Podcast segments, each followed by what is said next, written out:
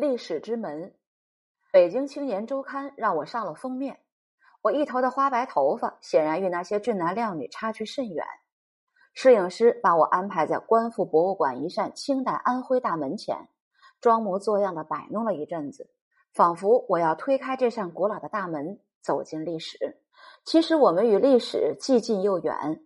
说其近，几百年乃至几千年，转瞬即逝。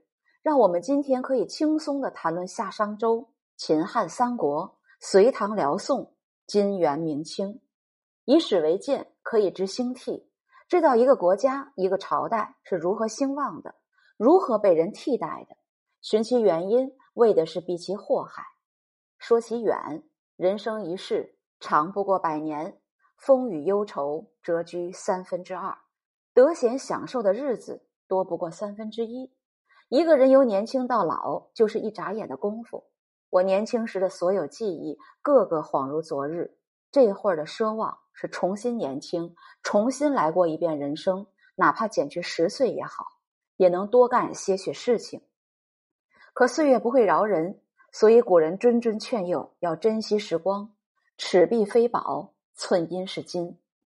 尺璧对收藏家显然是个宝，超过一尺的玉璧。在今天众多的出土记录中也非常罕见。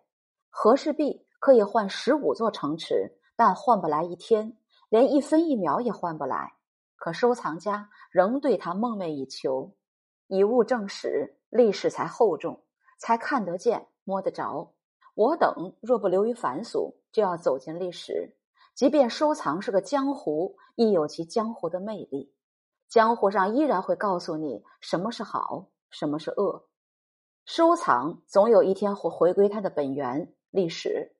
物质价值直接可以量化，精神价值间接需要转换。这个转换要在心中完成，带着一层光环，照耀物质，也照耀精神。这个过程虽摸不着，但左右你的珍贵人生。